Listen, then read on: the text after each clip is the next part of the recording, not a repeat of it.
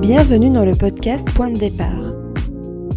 Parce que le départ, c'est l'action de partir, mais c'est aussi celle de commencer.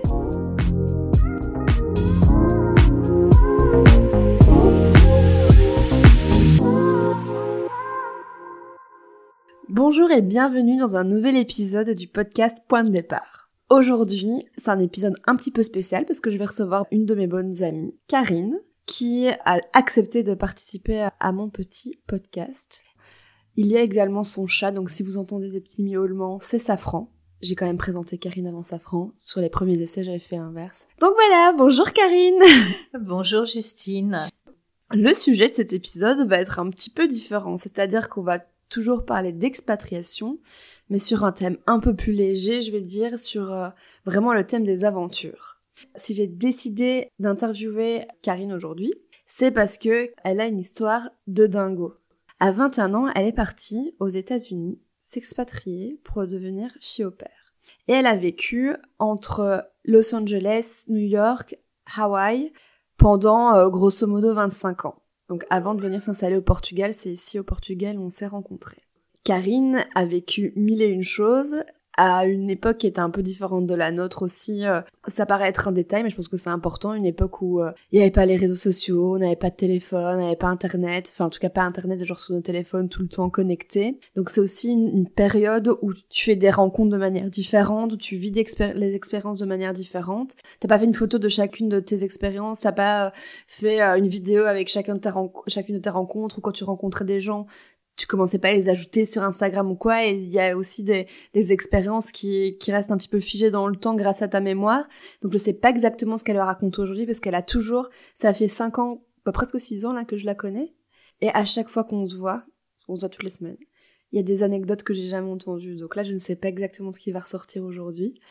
On va voir au feeling de ce qu'elle va nous raconter. Donc voilà, je vais te laisser la parole, ma petite Karine. je vois sa petite tête où elle là genre oh qu'est-ce que je vais faire qu'est-ce que je dois dire? Donc tu peux raconter un petit peu ton parcours comment t'en es venu à t'expatrier pourquoi les États-Unis euh, tu peux commencer par là si tu veux bien. Merci Justine d'avoir fait euh, la présentation.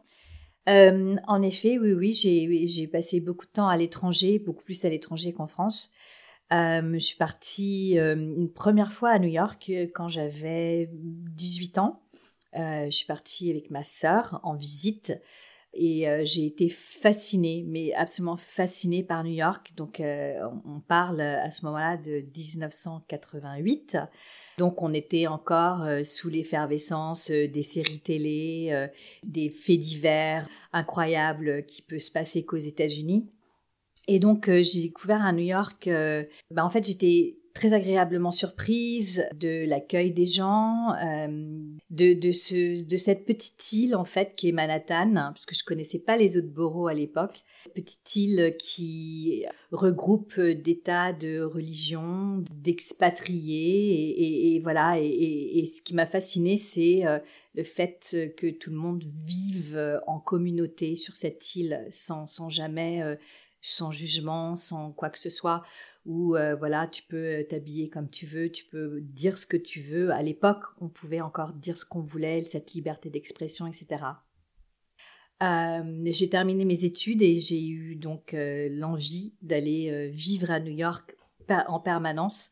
Donc voilà, me, me voilà partie à l'âge de 21 ans avec ma valise et en tant que fille au père. Alors comment je suis arrivée en fait en tant que fille au père, c'est que à l'époque quand j'étais étudiante, je travaillais parallèlement euh, aux Galeries Lafayette dans le service euh, des taxes et comme mhm. j'étais déterminée à partir aux États-Unis, il fallait absolument que je trouve quelqu'un qui puisse peut-être me donner un travail aux États-Unis. Et donc, euh, en étant à un service des taxes, à l'époque, sur les passeports américains, il y avait l'adresse des gens. Et donc, dès que quelqu'un venait faire une détaxe et qui avait un passeport américain, je regardais si c'était euh, une adresse à New York ou une adresse euh, à Los Angeles. Mais pour moi, c'était vraiment New York.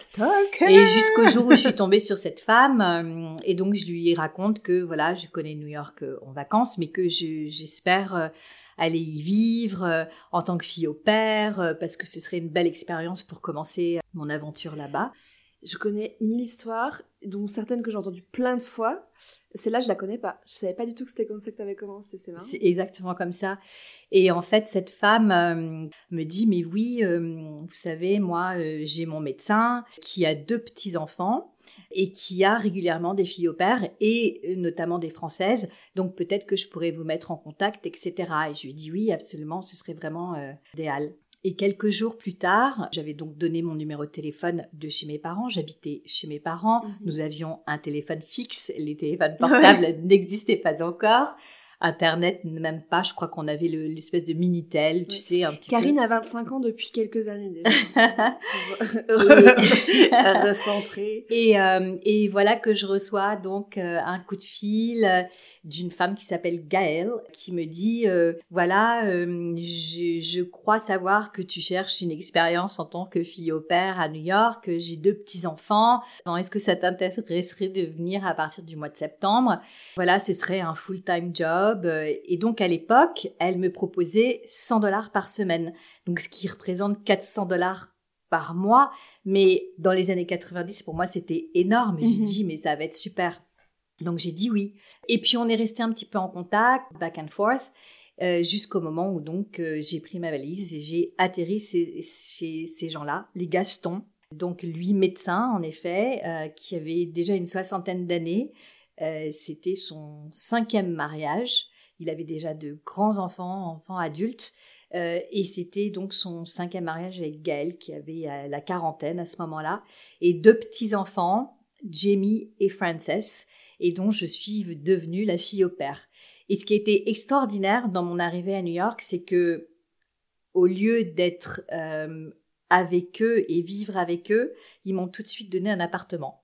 Donc en fait, parce qu'il se trouve que cet homme-là avait plusieurs buildings sur Manhattan, et donc eux habitaient sur 65e et seconde, et ils avaient un immeuble, et ils m'ont donné un appartement au troisième étage. Donc je suis arrivée, euh, je me souviens c'était un soir quand j'ai débarqué à New York, je suis arrivée, et là ils m'ont emmenée dans mon appartement, et j'avais un one bedroom apartment avec euh, sur la troisième avenue. C'était absolument magique. Ouais, indépendance directement. Complètement. Et puis le lendemain matin, euh, je les ai accompagnés à l'école puisque les deux petits allaient à l'école. Mes tâches, c'était vraiment d'emmener les enfants à l'école le matin, mhm. d'aller les récupérer vers 15 heures, de passer l'après-midi avec eux. Et euh, je travaillais jusqu'à 20 heures à peu près. Et du coup, tes premières années à New York, tu as quand même l'occasion de rencontrer pas mal de gens mais des célébrités. Et avant que t'expliques, je veux juste euh, remettre un petit, euh, voilà, un petit point en, contexte auquel on pense pas spécialement, mais c'est vrai qu'en fait, il faut s'imaginer que c'était il y a, il y a 30 ans, genre, que t'as, que t'arrives à New York et que, par exemple, moi, demain, je vais vivre à New York, j'ai l'impression que je connais New York comme ma poche. Bon, j'y suis déjà allée, mais parce que les séries, les machins, internet, je peux me renseigner, regarder tous les trucs, tous les décors de séries, etc. Mais tandis qu'à ton époque, c'est vraiment, t'as vu New York dans quelques films, mais tu ne connais rien et t'as pas, euh, t'as pas tout ce knowledge qu'on peut avoir maintenant parce qu'il suffit de regarder sur internet et d'avoir plein plein d'informations. T'arrives vraiment avec, euh, avec des yeux euh, hyper, je sais pas comment dire, tu vois, pétillants en mode c'est comme dans les peu de films que j'ai vus parce que c'est pas non plus qu'on avait Netflix etc à l'époque donc tu c'est pas que on n'avait pas la même consommation de films et de séries qu'on peut avoir aujourd'hui donc c'est vraiment l'endroit magique en fait, avec les yeux magiques et sans vraiment savoir où tu mettais les pieds parce que tu pouvais pas regarder sur Google pendant 6 heures. Euh. Complètement. Je suis partie euh, en toute confiance. Mes parents un petit peu moins parce que c'est clair que bon, tu pars à New York dans les années 90. Encore une fois, il y avait une, espèce de de, mauvaise euh, image de représentation de New York mm-hmm. parce que c'était voilà les, gangs, la drogue, les, les faits divers. Et en réalité, moi, je suis partie confiante parce que je savais que, voilà, je, je, connaissais pas la famille, mais je suis partie confiante. J'ai toujours eu confiance, en fait, euh, en, la vie.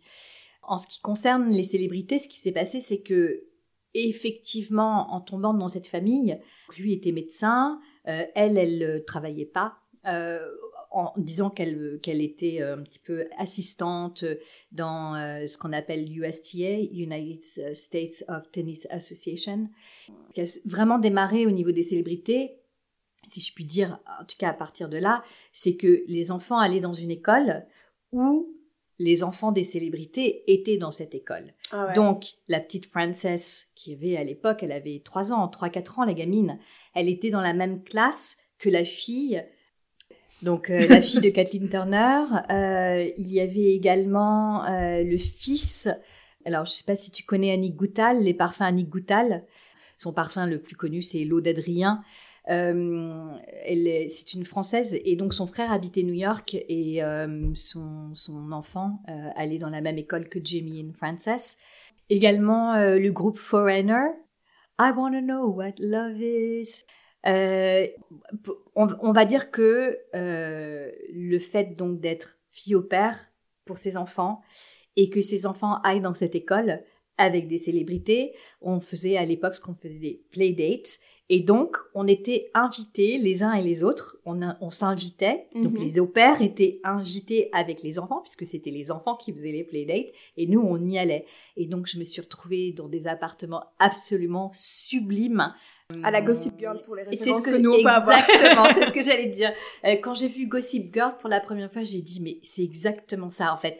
J'habitais Upper East Side, alors c'était pas euh, machine, euh, je sais plus comment elle s'appelle, euh, mais voilà, c'était c'était un petit peu voilà Gl- Blair Waldorf, euh, mais c'était un petit peu à cette échelle, tu vois, où euh, imagine moi à l'époque 21 ans, j'arrive à New York où je sais pas trop comment ça va se passer et tout d'un coup je suis propulsée dans ce monde avec euh, avec des gamins qui vont dans une classe avec des enfants de célébrités.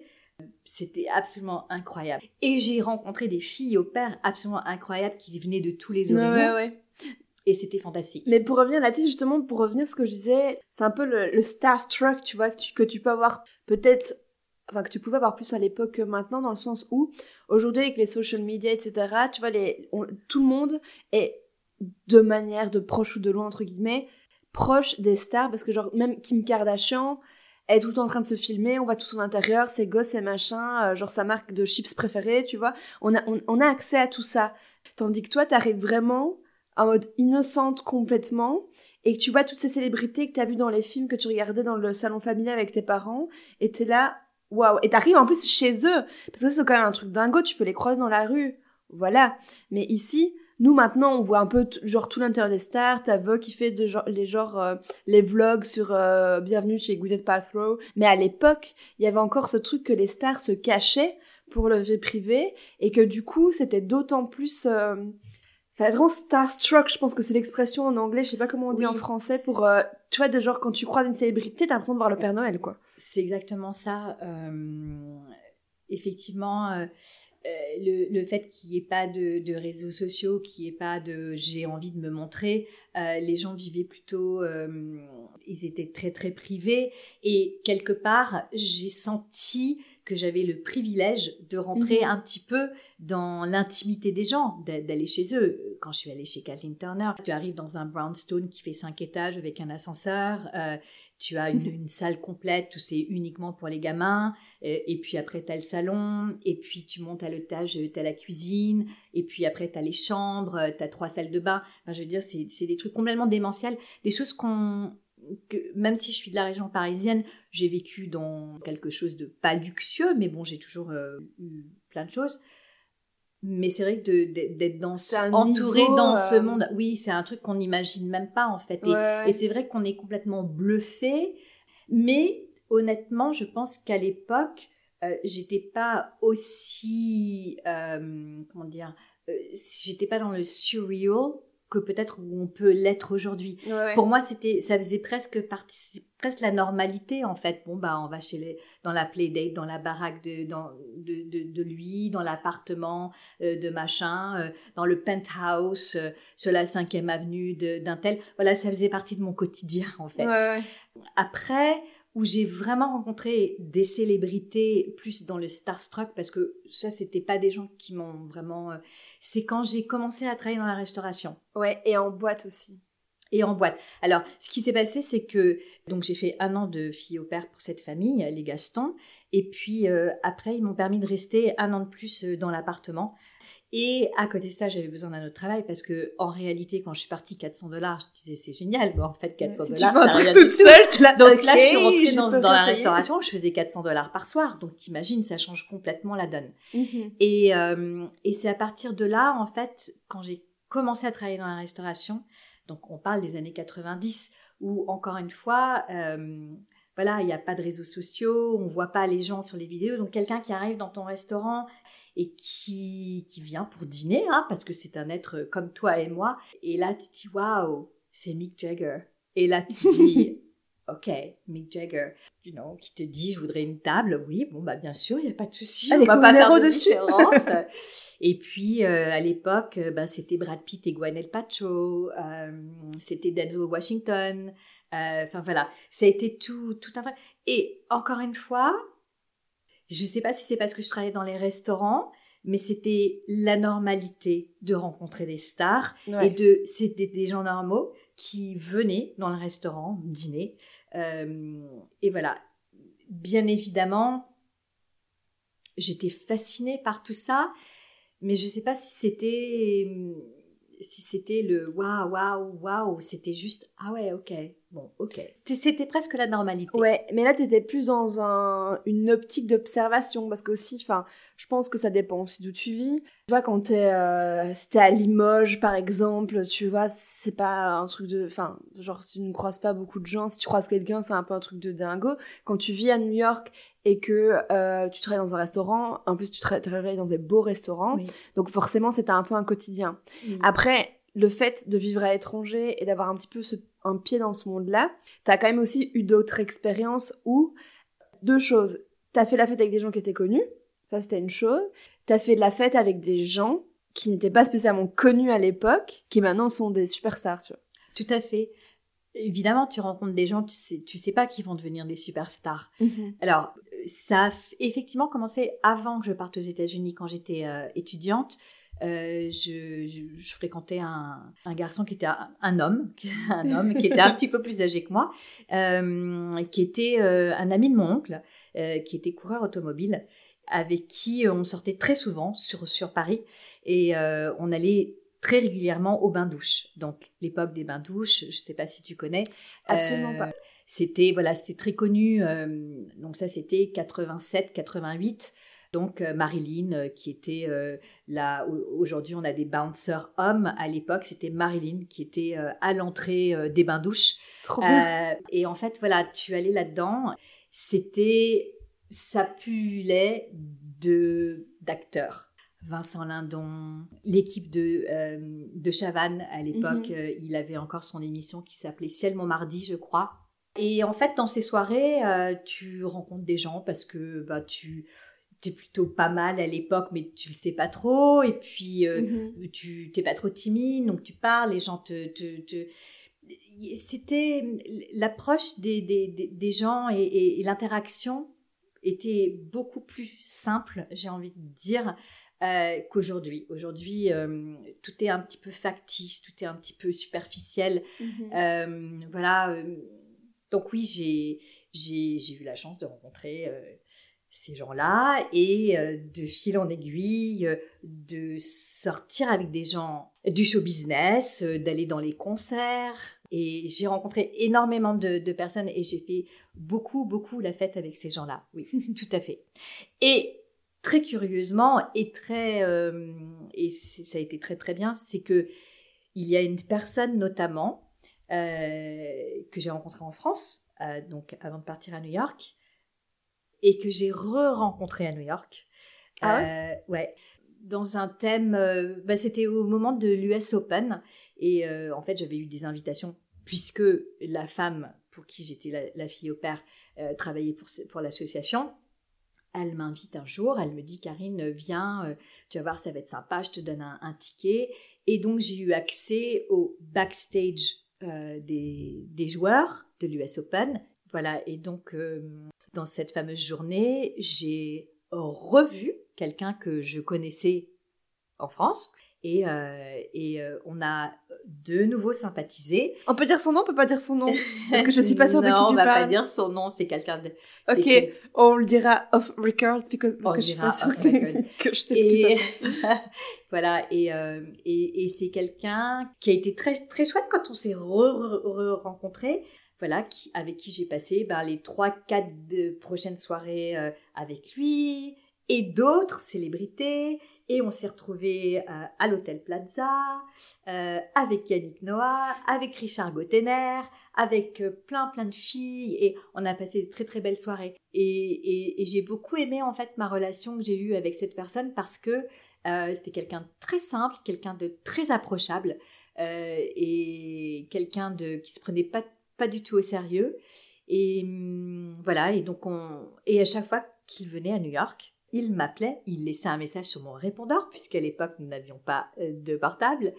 Euh, et quand je rentrais à la maison, j'avais la surprise d'avoir euh, un message de cette personne. Et voilà, pour me dire, je suis à New York 24 heures, 48 heures, est-ce qu'on peut se voir Voilà. C'est tellement la Sex and the City en mode Carrie qui rentre de son shopping chez Dior alors qu'elle gagne pas un bal et puis qu'elle appuie sur son répondeur. Vous avez un nouveau message. Non, hélas, je n'ai pas fait du shopping chez Dior. J'ai été chez Dior, mais je n'ai pas fait de shopping chez Dior. euh, non, parce que tu vois, quelque part, euh, la vie que j'avais à New York, euh, oui, je gagnais bien ma vie dans la restauration, mais finalement, j'étais pas euh, dans ce, dans ce, dans ce chemin, dans ce, dans ce truc où j'avais envie de tu dépenser l'argent. Non, pas du tout. En fait, j'étais, j'étais là pour l'expérience, et je ne savais pas que j'étais là pour l'expérience à ce moment-là, mais c'est mhm. avec le recul aujourd'hui ou quand je recontemple, quand je contemple ces années précédentes, ce, ce chapitre, on va dire, euh, que j'ai eu avant, la vie d'avant, euh, où je me rends compte au combien, en fait, j'ai pu être euh, ouais, privilégiée, d'être, de rencontrer toutes ces personnes et d'avoir fait des, des, tas de choses. je me souviens quand... Oui, excuse-moi, je te coupe juste une seconde avant que tu expliques son histoire pour euh, parce que je pense que c'est aussi un truc intéressant à mentionner c'est que parce que tu parles de contemplation de tu te rendais pas compte et tu contemples maintenant ton tes, tes années passées te disant purée euh, c'était ouf quand même. Mais c'est aussi de nouveau générationnel parce que aujourd'hui on est tous et c'est bien euh, moi je suis en plein dedans de développement personnel se poser des questions sur nos choix sur ce qu'on fait sur ci sur ça. Tandis que toi à l'époque t'étais plutôt vraiment dans l'action. Tu faisais et puis après c'est maintenant tu dis putain mais en fait euh, c'était ouf. Mais tu te disais pas ok alors j'étais avec ça pourquoi est-ce que c'était quoi qu'est-ce que ça voulait dire pour moi est-ce que c'est le choix que j'aurais fait? Tu vois tu te posais pas de questions t'as vécu les trucs et que c'est maintenant que tu fais un peu l'analyse de tout ça. Exactement. Alors qu'aujourd'hui, on vivrait, on pourrait pas, enfin, même moi, je pourrais pas aller aux États-Unis, euh, commencer à faire des soirées, des machins, et juste vivre le truc parce que je me poserais mille questions, parce que je suis dans cette, ce chemin de réflexion, etc. Donc je pense que c'est aussi un Exactement. point positif, tu vois, Exactement. ton expérience. on se posait pas de questions, je me posais pas de questions. Euh, en fait, encore une fois, c'était la continuité de, de, de, de, plein de choses. En fait, tout, tout, est, tout est rentré dans une espèce de normalité. Euh, tu vois, je, je, ce que je voulais te dire, c'est qu'à un moment donné, euh, il, il, faisait très très froid à New York cet hiver-là et j'ai eu la possibilité de partir à Miami, Miami Beach, sorry, South Beach. Et, euh, sorry.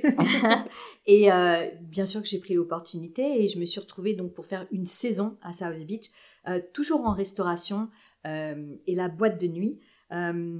Et, et, encore une fois, les gens qui, qui ont partagé en fait ma vie et qui ont partagé mon parcours m'ont toujours tendu cette espèce de de fil euh, en disant faut que tu avances, faut que tu avances, tu vas faire ça, tu vas faire ça. Et je me souviens euh, à l'époque quand j'étais à South Beach, euh, donc j'étais colocataire avec un, Français avec qui je suis restée très très bonne très bonne amie d'ailleurs, qui habite toujours à New York. Et, et à un moment donné, j'ai rencontré une fille qui est d'Ibiza, Samantha Torres, qui à l'époque voulait être super modèle. Et je, voilà, et j'ai rencontré cette fille. Je peux, je peux pas te dire comment je l'ai rencontrée, mais j'ai rencontré cette fille et on, on est devenus très copines avec Samantha. Et à l'époque, mhm. elle faisait du modeling, mais elle n'était pas encore super model. Et elle faisait du modeling, euh, voilà. Bon.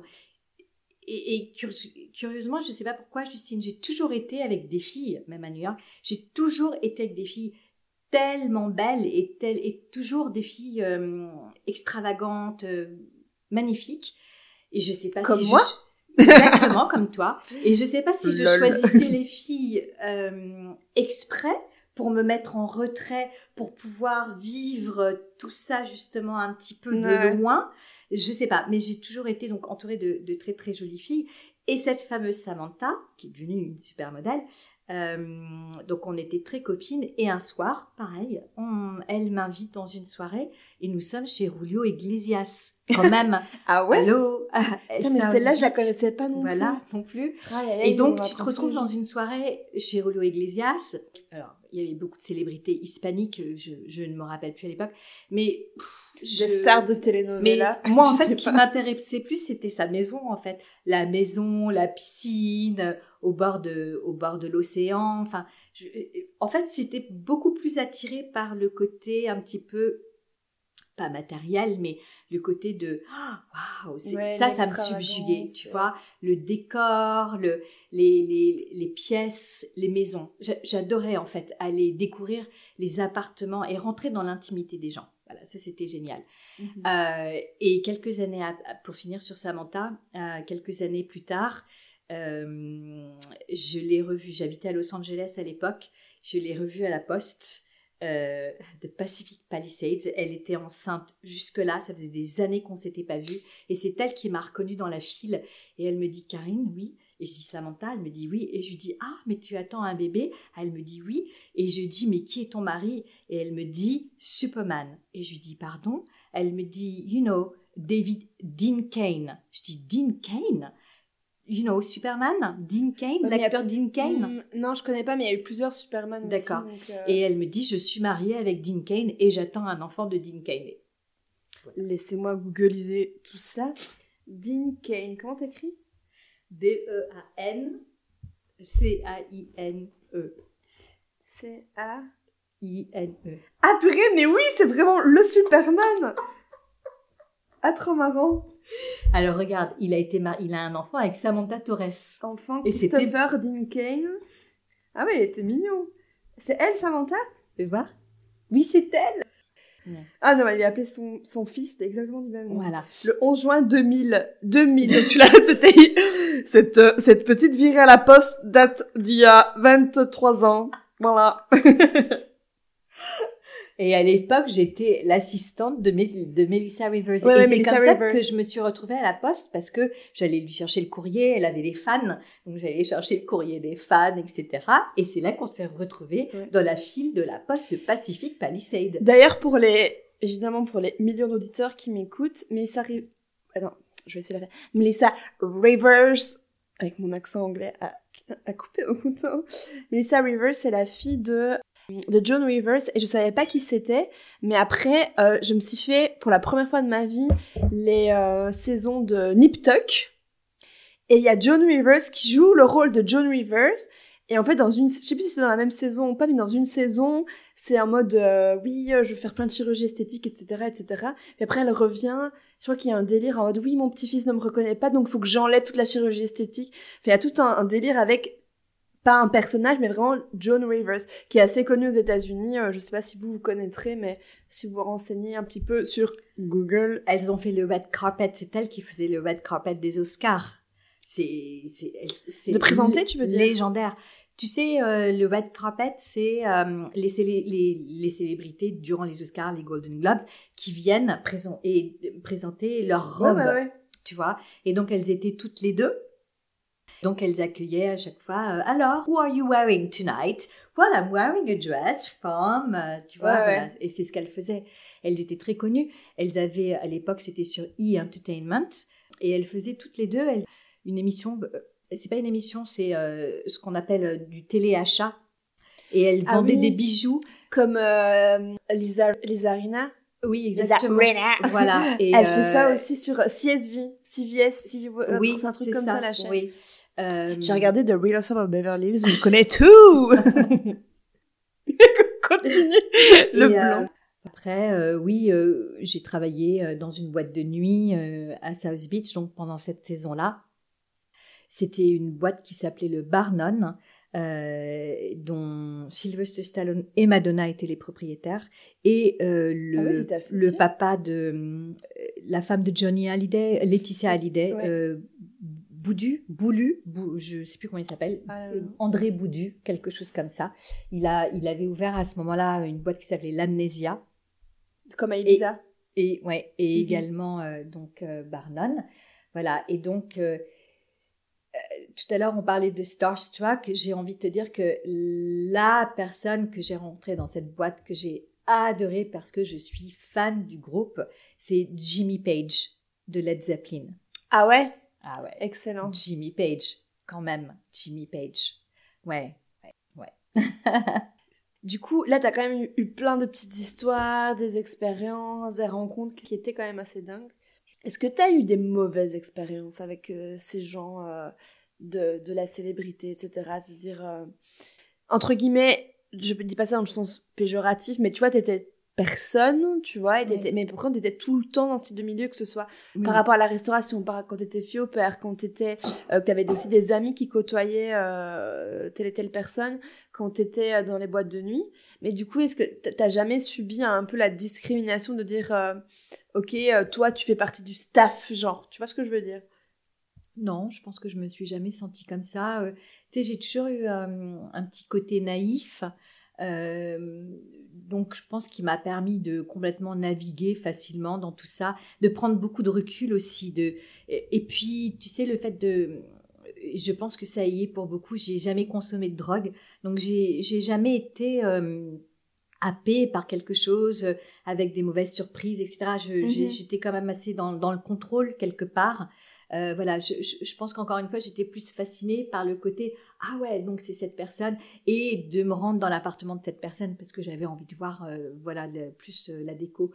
Non, je, je, me souviens pas d'avoir eu hum, de, de, de m'être faite euh, rabaisser ou de voilà mais j'ai toujours été aussi un petit peu discrète voilà et du fait de cette discrétion est-ce que parce que j'étais effacée on faisait moins attention ce qui me donnait l'avantage puisque moi j'avais plus le, le, le, le- le regard sur les choses sans que les gens puissent finalement faire attention à moi tu vois je voilà je pense que non on- Et puis t'avais une espèce de relation entre guillemets d'égal à égal quand tu rencontrais des célébrités parce que comme t'étais pas dans le genre dans, dans la folie du moment, ben justement Voilà. ça c'est que enfin moi j'imagine parce que vu mes années de célébrité, je sais ce que c'est.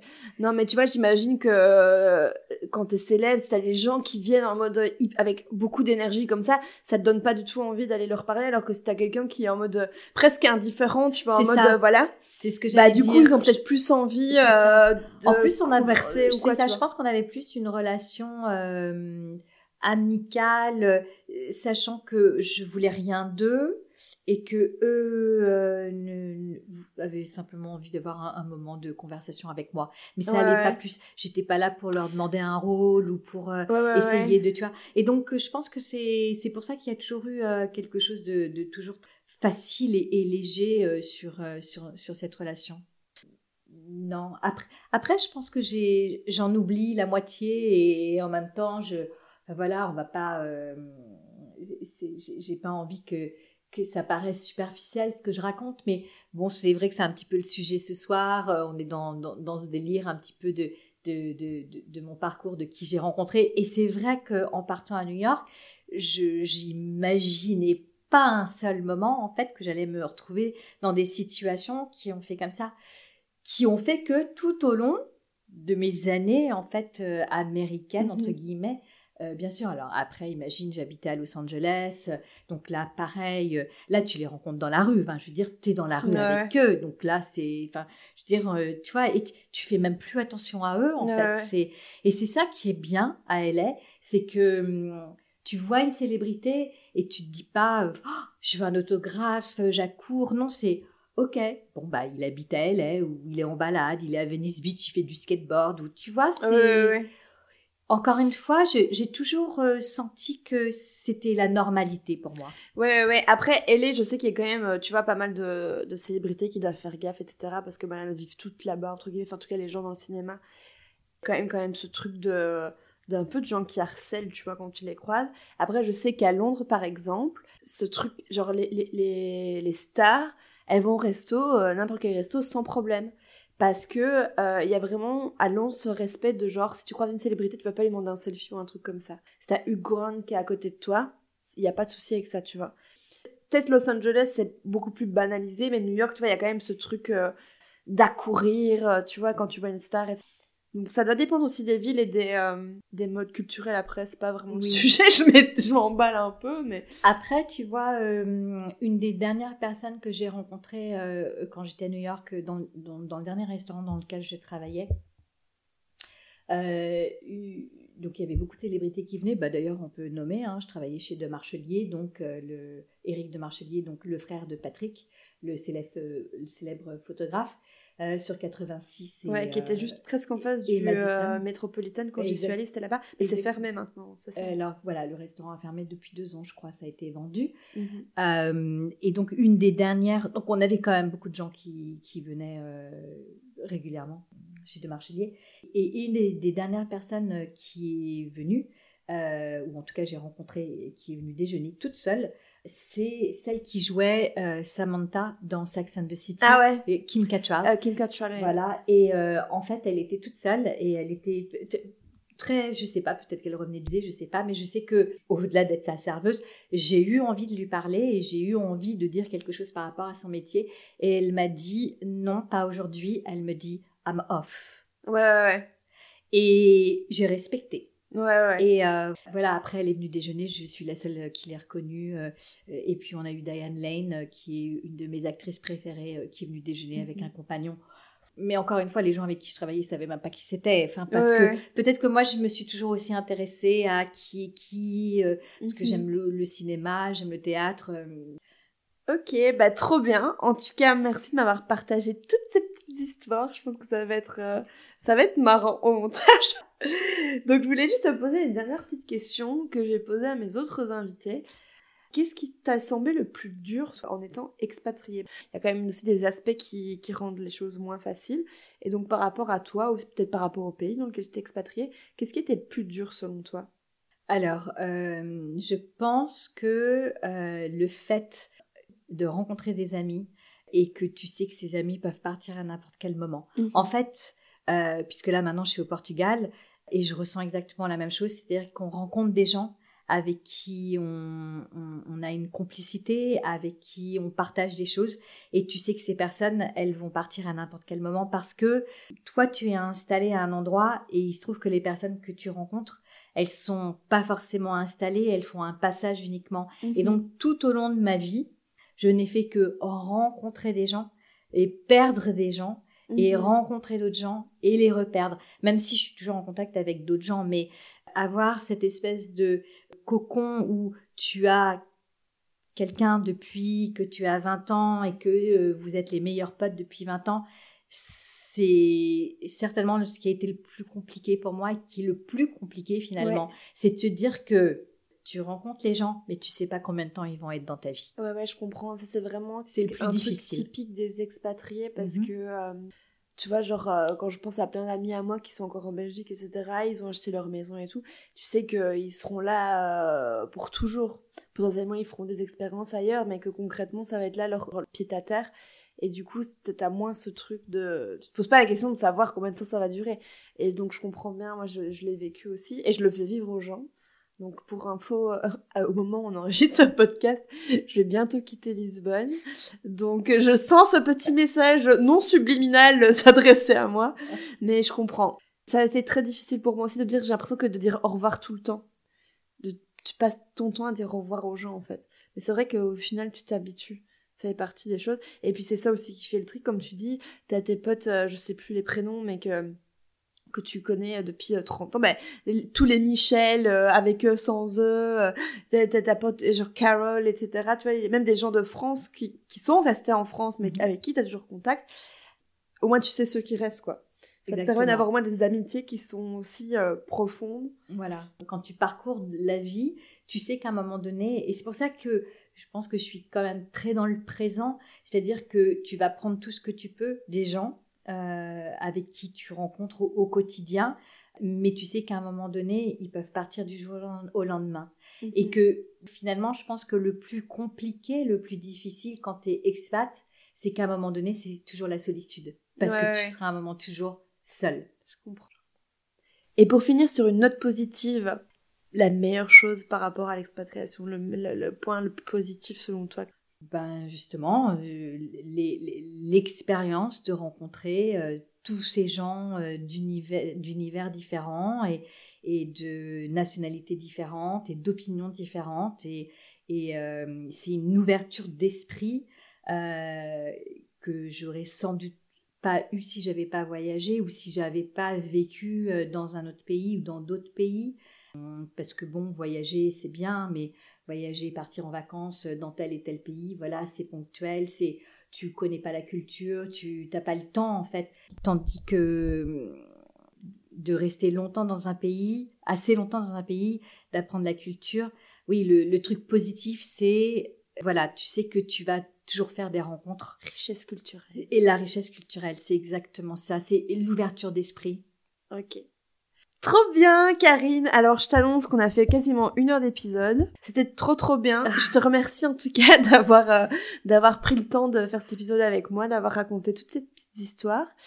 Et puis euh, et puis voilà. Merci Justine, un, un, réel plaisir et c'était très agréable de repartir dans Memory Lane un, un, un instant en fait parce que c'est vrai que c'est des choses auxquelles je pense pas tous les jours et c'est et ça me ça me réjouit et ça me fait sourire de de, de, de me rappeler ces, ces souvenirs. Ça me fait plaisir d'entendre ça. Du coup, on vous laisse, on va finir notre bouteille de vin. en tout cas, merci pour votre écoute. J'espère que cet épisode va vous plaire et euh, je vous dis à très bientôt.